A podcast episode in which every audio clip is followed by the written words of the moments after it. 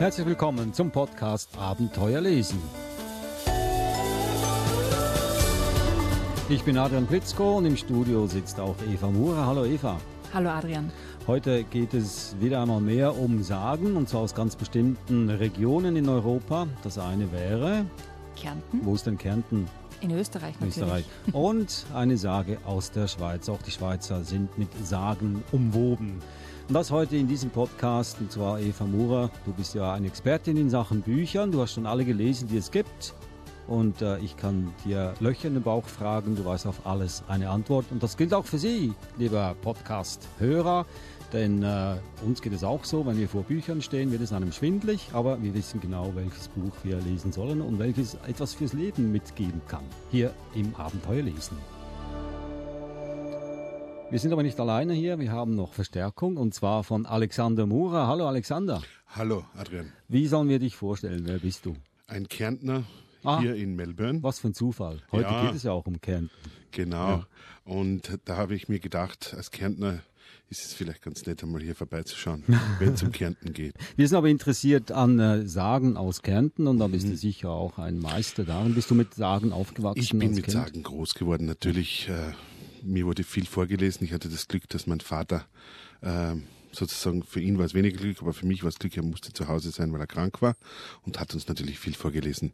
Und da waren Sagen aus Kärnten, aus Österreich, aus Europa natürlich an der Tagesordnung.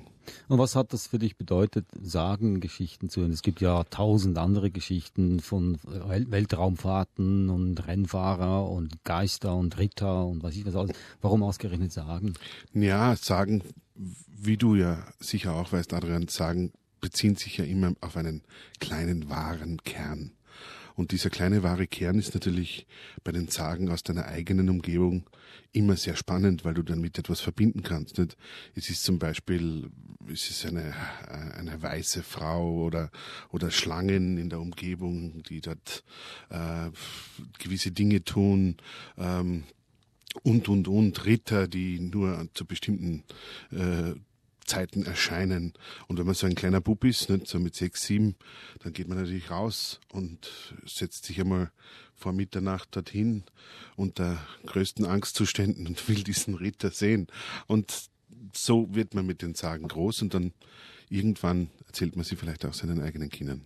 Eva, Alexander das wirklich ganz scharf auf den Punkt gebracht, was Sagen, was der was so die Essenz von einer Sage ist. Wir haben jetzt schon zwei Folgen über Sagen, aber haben ein bisschen so um den Busch herum geredet. Na, ich, ich vermute, er hat die anderen zwei Folgen gehört, weil da haben ah. wir auch darüber gesprochen, dass es einen wahren Kern gibt und so weiter. Wir haben darüber ja. gesprochen, aber mhm. nicht so klar und deutlich. Wir dürfen, äh, wir dürfen uns mit Lorbeeren schmücken, weil wir haben Alexander dazu gebracht, dass er endlich weiß, was was der Kernpunkt von Sagen ist. Aber trotzdem, nee, das war ein kleiner Witz, Alexander. Ja, nein, nein, das Sehr ist schön schon, ausgedrückt. richtig. Das wird mir auch nochmals ganz klar. Und das finde ich auch interessant, äh, dass wahre Geschichten sind immer spannender als erfundene Geschichten, was aber auch nicht immer stimmt. Wir haben ja so viele erfundene Geschichten, die ja auch toll sind, ja, wie zum Beispiel, äh, wie heißt das ganz berühmte da mit diesen Raumschiffen? Ah, Star Wars. Wir haben ja Star Wars, ist ja alles frei erfunden, aber trotzdem begeistert das ja Generationen. Oder Harry Potter zum Beispiel. Ja, aber das sind ja auch Geschichten, die, wie sagen, Archetypen haben. Ja, also den, den Retter oder ähm, den Bösewicht und so weiter. Ja, also da gibt es ja auch die, die Archetypen gestalten, die in allen Sagen, in allen Märchen und Geschichten vorkommen. Das stimmt, aber wenn noch ein Kern von Wahrheit dahinter steckt, macht es ja noch spannender. Ich will mal die beiden Bücher vorstellen, die wir heute besprechen. Das eine ist Kärntner Sagen von Wilhelm Kurs und erschienen im Tirolia Verlag, den kennen wir auch, weil der Tirolia Verlag hat aus jedem Bundesland in Österreich ein Sagenbuch oder Geschichten-Sammelband herausgebracht. Die letzten beiden waren von Robert Preis, Sagen aus der Steiermark. Und das zweite Buch heute ist von Meinrad Lienert und da geht es um Sagen und Legenden der Schweiz. Und das ist ein Buch erschienen im Nagel und Kimche Verlag. Und eine ganz bestimmte Geschichte werden wir heute hier auf den Tisch legen, die Teufelsbrücke. Auf die freue ich mich schon sehr. Ja, das ist eine Geschichte, mit der ich aufgewachsen bin ja. als Kind, die wir alle ganz spannend gefunden haben.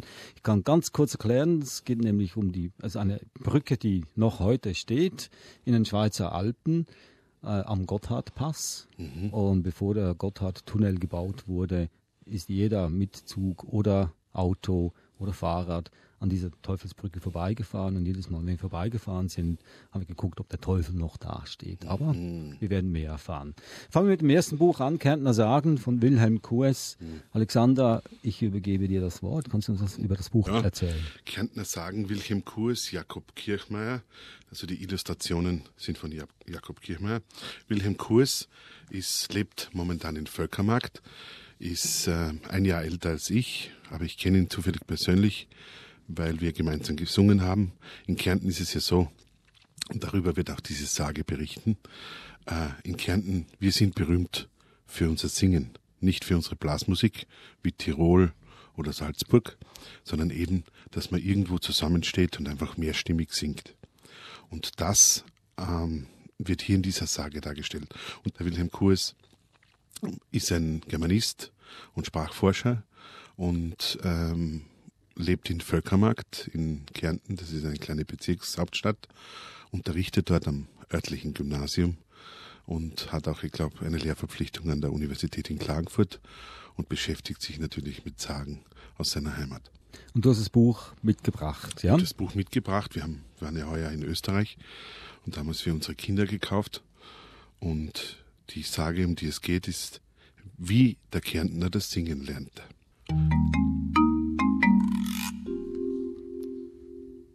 Am Pflügelhof im Maltertal ging den Mägden und Knechten die Arbeit schwer von der Hand. Die Sonne brannte ihnen auf den Kopf, wenn sie draußen auf der Wiese standen und das Gras mähten. Schritt für Schritt arbeiteten sich die Frauen und Männer vor, keuchend und stumm.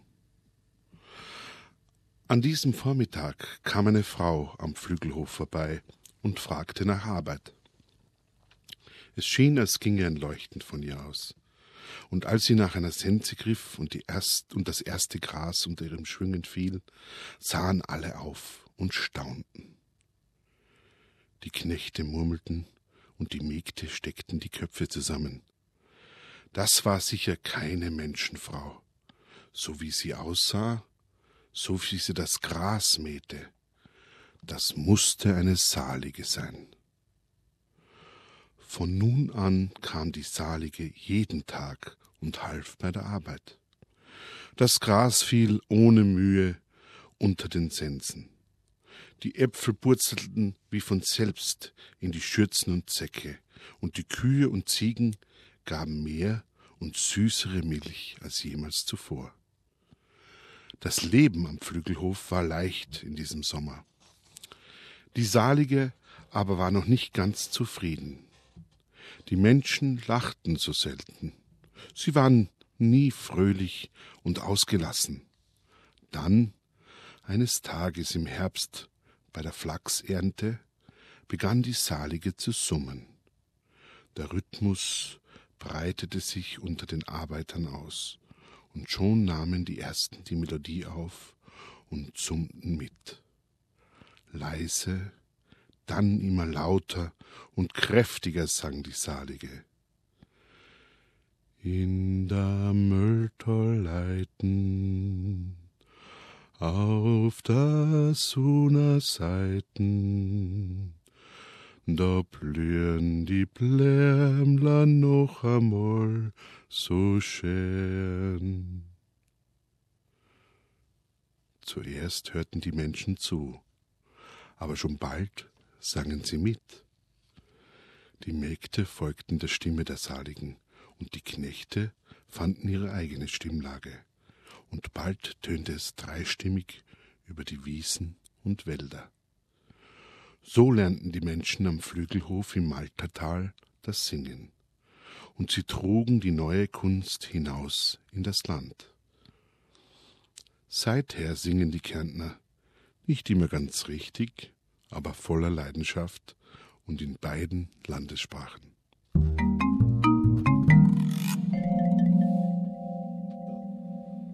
Das war also aus dem Buch Kärntner Sagen von Wilhelm Kürs vorgelesen, vorgetragen, vorgesungen von Alexander Murer, unser Gast hier im heutigen Podcast. Und das geht wie wir ja sicher festgestellt haben, um Sagen.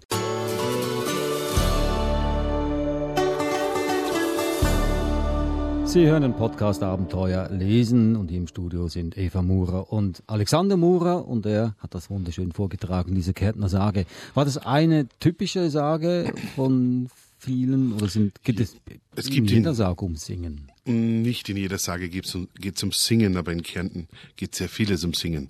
Wie, wie vorher schon erwähnt, wir Kärntner sind berühmt dafür, dass wir mehrstimmig singen.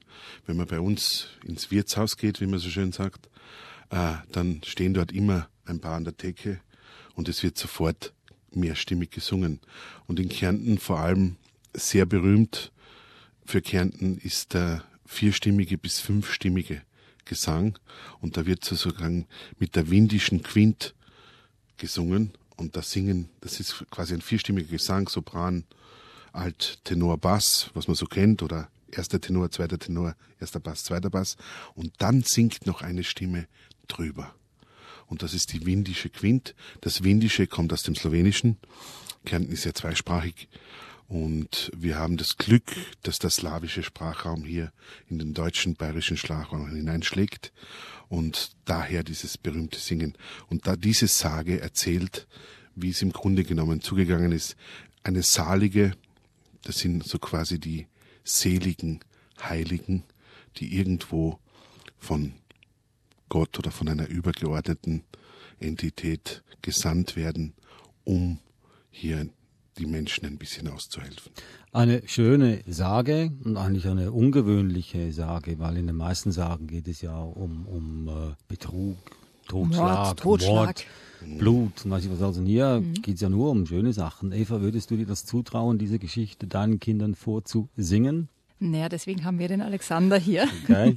Wir haben ja probiert, das zu singen und dann beschlossen, den Alexander einzuladen, weil er ja viel besser singen kann ja. als ich. Ich würde gerne da ein bisschen etwas übertreiben. Hier hat diese Geschichte einen pädagogischen Wert oder ist es einfach eine schöne Geschichte? Ich denke, es ist eine schöne Geschichte, aber es zeigt auch, dass man die Arbeit auch mit Freude machen kann, oder? Weil vorher waren die alle so trübselig und oh, jetzt muss ich schon wieder das Gras mähen. Und die Salige hat ihnen ja quasi gezeigt, na, man kann auch mit Freude bei der Arbeit sein und singen dabei. Sehr viel lustiger. Insofern schon pädagogisch. Das war also ein Auszug aus Kärntner Sagen von Wilhelm Kürs. Und wir gehen. Besten Dank, Alexander. Sehr, sehr gerne. Du bleibst noch hier sitzen, denn jetzt kommen die Schweizer Sagen. Mm, die sind. Die freue ich mich ja schon, vor allem, wenn es um den Teufel geht. Ja, genau. Ja, und diese Sage, wie vorhin schon erwähnt, heißt die Teufelsbrücke. Ich bin damit aufgewachsen als Kind. Wir haben sie tausendmal gehört. Und ich möchte nur kurz dazu sagen, dass diese Geschichte auch einen wahren Kern hat. Denn die Brücke, die steht heute noch. Und diese Brücke wurde damals vor langer, langer Zeit von einem Teufel gebaut. Und zwar auf Wunsch der dortigen Bevölkerung. Die, der Fluss, der durch, die, durch diese Alpenschlucht schießt, hat alles mitgerissen, was von Menschenhand errichtet wurde. Und die Leute sind schon fast verzweifelt, weil sie nie auf die andere Seite der Alpen gehen konnten, zum Markt zum Beispiel, weil es keinen Weg gab. Die konnten einfach nie eine Brücke bauen, weil der Fluss sie immer wieder mitgerissen hat. Da hatte der Landammann die gute Idee, den Teufel zu fragen, ob er doch nicht eine Brücke für sie bauen könnte. Teufel hat dem zugesagt unter einer Bedingung, dass der erste der über die neu errichtete Brücke schreitet, ihm gehört. Hm, also ich sehe schon, ich sehe schon das Problem. Ich sehe hier eine Schlauheit der Landbevölkerung. Ich möchte hier mal ein kurzes Stück daraus vorlesen. Ich, ich werde nicht singen, Alexander, keine Angst. Ich werde, schade, schade. werde nur lesen. Am anderen Morgen sahen also die Urner mit freudigem Staunen eine feste Steinbrücke über die wilde Reuss liegen, die ihre schäumenden Wasser wütend daran emporschlug. Doch verminderte sich ihr Jubel schnell, als sie an dem Brückenausgang gegenüber den Teufel gewahrten, der mit stechenden, grasgrünen Augen auf seinen Lohn wartete. Da erschien der beherzte Landermann, der den Vertrag mit dem Bösen abgeschlossen hatte, und rief diesem zu Hast deine Sache brav gemacht. Der Teufel nickte schmunzelnd mit dem gehörnten Kopf. In diesem Augenblick ließ der Landermann einen bereitgehaltenen unbändigen Ziegenbock los, und als dieser nun den Teufel am anderen Ufer gewahrte, hielt er ihn ebenfalls für einen Ziegenbock. Sogleich stürmte er wütend über die Brücke und fuhr auf den Teufel los. Da wurde dieser über die schlauen Urne also rasend, dass er den Ziegenbock packte und ihn in hundert Fetzen zerriss. Die Urner aber lachten eins heraus. Das machte den Teufel noch wilder.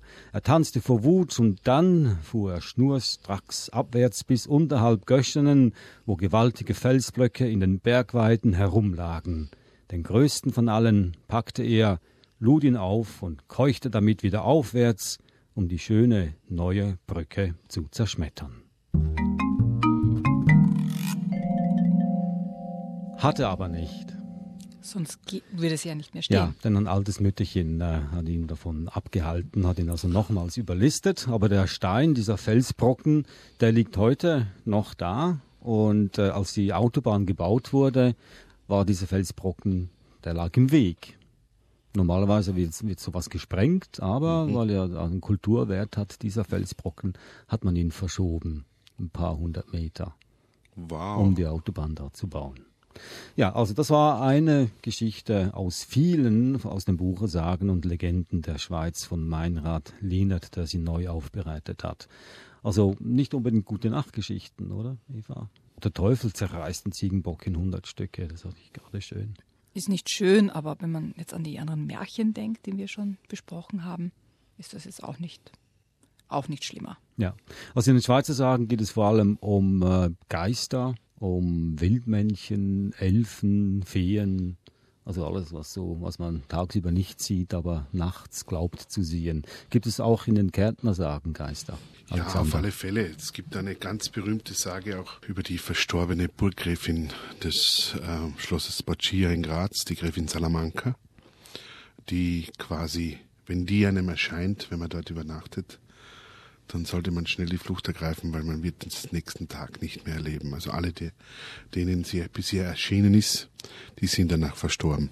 Es gibt dann ganz berühmte Sagen, auch mit dem Teufel, auch wo, wo es um schlaue Dorfbewohner geht oder um schlaue Menschen, einfache Menschen, die es schaffen, den Teufel zu überlisten.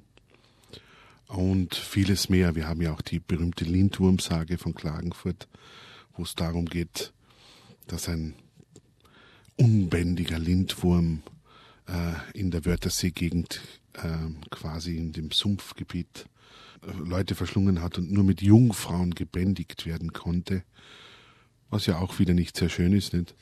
Und äh, vor allem immer, wenn man die, die mussten immer, werden, wurden dann verspeist. Und da wurden aber dann ein paar junge Burschen doch sehr mutig und haben sich gedacht, das kann nicht sein wir legen dem Lindwurm das Handwerk.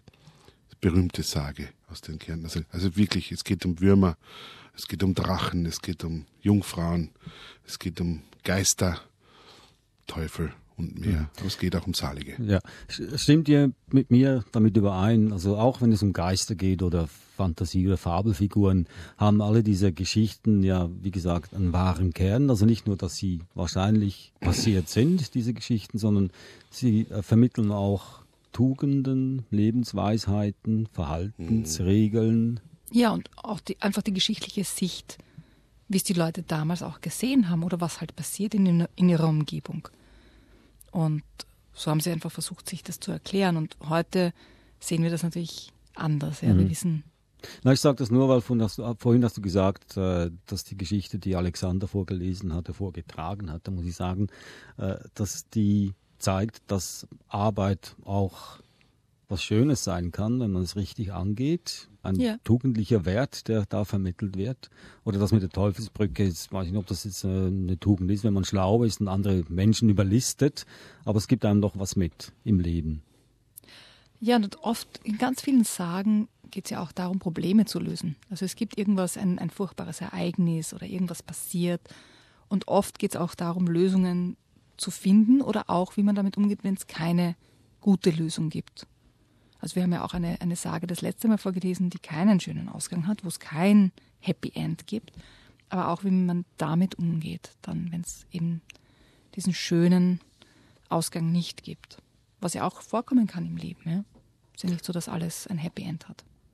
Also wenn mal die Geschichten alle ausgehen, wenn niemandem mehr was einfällt, was für eine neue Geschichte, was für einen neuen Star Wars hier man äh, kreieren könnte, gibt es immer noch die Sagen aus allen Teilen der Welt, nicht nur aus Österreich, der Schweiz und Deutschland. Ich will mal sagen, sicher aus fast jedem Land auf dieser Welt. Das waren sie also die beiden Bücher heute. Kärntner Sagen von Wilhelm Kürs, erschienen im Tirolia Verlag und Sagen und Legenden der Schweiz von Meinrad Lienert, erschienen im Nagel und Kimmiche Verlag. Wir sind auch schon am Ende dieses Podcasts. Eva, der nächste Podcast wird was ganz anderes sein. Völlig anders. Denn wir haben jemanden eingeladen, der die erste Hälfte seines Lebens in der ehemaligen DDR verbracht hat und dort auch mit Kindergeschichten, Kinderbüchern aufgewachsen ist, die nur in der DDR erschienen sind, aber heute wieder erhältlich sind hier in der westlichen Welt, auf der ganzen Welt. Und mich nimmt Wunder, ob es da vielleicht einen Unterschied gibt zwischen ostdeutschen Kinderbüchern und westdeutschen. Mal sehen.